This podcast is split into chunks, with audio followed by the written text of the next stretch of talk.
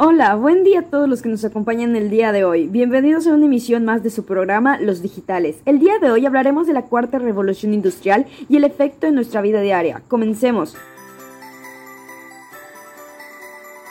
Iniciaremos el tema de hoy con una presentación de qué es la industria 4.0, así que vamos con esta cápsula informativa. ¿Qué es la industria 4.0? La cuarta revolución industrial, también es conocida como la industria 4.0, implica la promesa de una nueva revolución que combina técnicas avanzadas de producción y operaciones con tecnologías inteligentes, que se integrarán en las organizaciones, las personas y los activos. Esta revolución está marcada por la aparición de nuevas tecnologías como la robótica, la analítica, la inteligencia artificial, las tecnologías cognitivas, la nanotecnología y el Internet de las Cosas, en inglés The Internet of Things, entre otros. Las organizaciones deben identificar las tecnologías que mejor satisfacen sus necesidades para invertir en ellas. Si las empresas no comprenden los cambios y oportunidades que trae consigo la industria 4.0, corren el riesgo de perder cuota de mercado.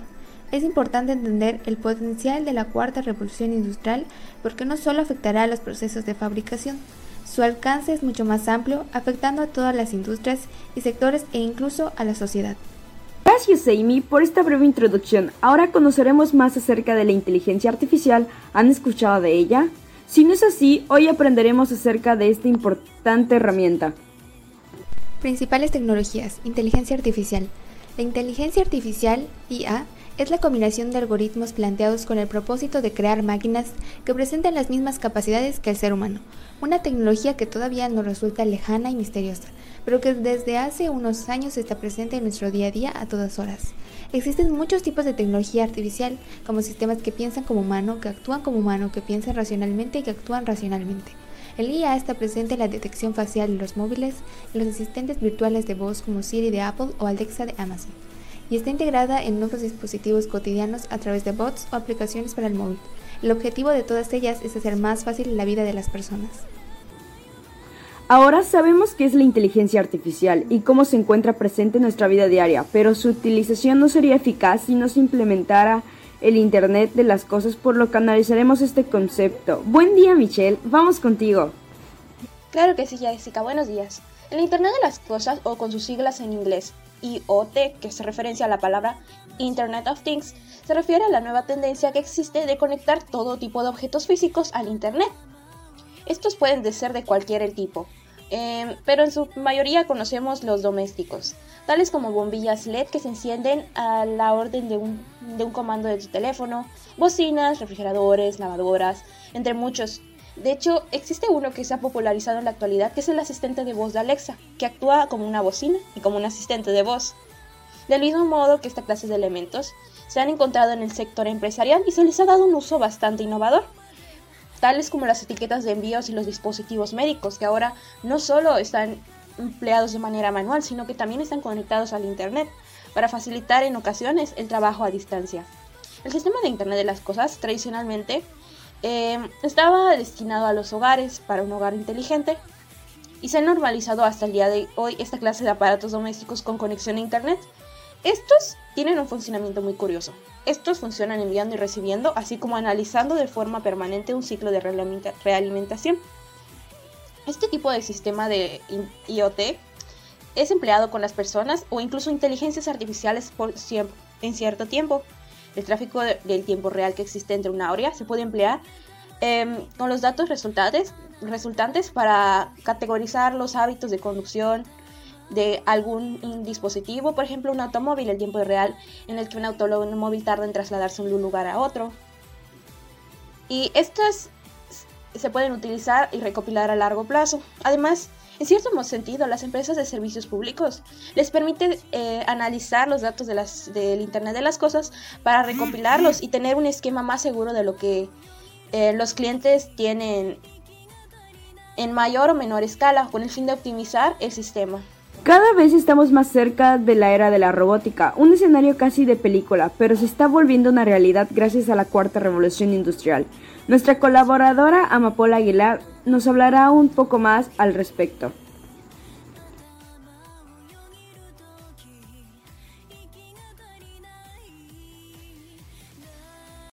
Gracias Jessica.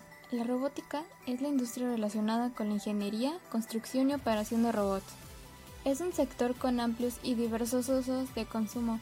A grandes rasgos y sin querer entrar en mucho detalle, un robot se podría ver como una computadora con gran capacidad de movimiento. Algunos de los beneficios que trae consigo la robótica son el aumento de la productividad, acceso a entornos hostiles, realizar, realizar tareas indeseadas, ayudar a la medicina y aplicaciones bélicas.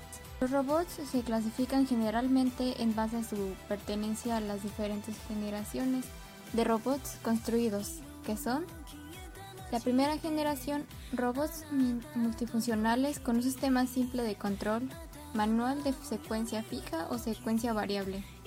La segunda generación son robots de aprendizaje que repiten secuencias de movimientos previamente ejecutadas por operadores humanos. Y por último, la tercera generación son robots de control sensorizado controlados por algún tipo de programa software que, que envía las Nuestro país está atrasado en cuanto a las tecnologías en comparación con otros países. El día de hoy propondremos estrategias para impulsar la innovación. Para impulsar la innovación y transformación de la industria 4.0. Una estrategia es fortalecer la política pública de innovación crear una agencia especializada en innovación y elevar la importancia de la ciencia y tecnología para que tenga una Secretaría de Estado. 2. Acercar a los investigadores y sector privado. La Comisión Nacional de Ciencia y Tecnología, CONACYT, podrá a través de la APP promover una mayor colaboración entre el sector público y privado. Usar las apps para proyectos con mayor riesgo. El CONACYT y las empresas deberían utilizar este mecanismo como sustituto para proyectos de largo plazo, aumentando así el compromiso de las empresas y aumentar las posibilidades de éxito. Más inversión pública. Para 2014, el Fondo de Inversiones de Investigación, Desarrollo Tecnológico e Innovación será de solo un millón de pesos. El CONACYT y la Secretaría de Hacienda, CHCP, deberán evaluar si el monto otorgado al fondo puede obtener el impacto esperado. Usar las apps con fines de innovación. Este mecanismo puede ser ideal para crear centros de investigación orientados a la industria.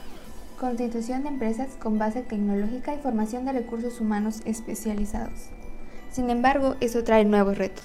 Los negocios tradicionales y los nuevos emprendimientos digitales no escapan a los retos que deben enfrentar en la revolucionaria era digital que se está viviendo actualmente. Uno de cada tres puestos de trabajo desaparecerá en las próximas décadas por el cambio tecnológico. Esto afectará a casi la mitad de todos los puestos de trabajo poco calificados y a un tercio de los empleos semicalificados. Así, no todo el mundo tiene que aprender a codificar, pero muchas personas necesitan entender y administrar la inteligencia artificial, el análisis de datos, los vehículos autónomos y otras tecnologías que ni siquiera se pueden predecir y que se crearán en el futuro. Gracias, Amy. Ahora contaremos casos de éxito de empresas que se han adaptado a la era digital. Un caso es el de Adobe que pasó de ser un negocio enfocado en el desarrollo de software a uno dirigido a la creación de experiencias digitales, marketing, plataformas de comercio y análisis de datos, al tiempo que cambió su tradicional modelo de negocios de software a sus suscripciones en la nube.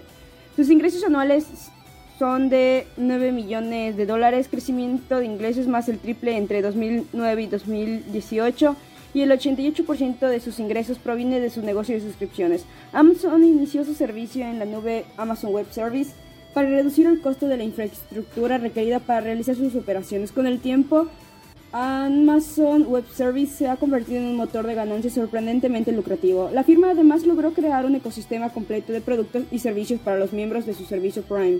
Eso ha sido todo por hoy. Gracias por acompañarnos. Nos escuchamos en la siguiente emisión.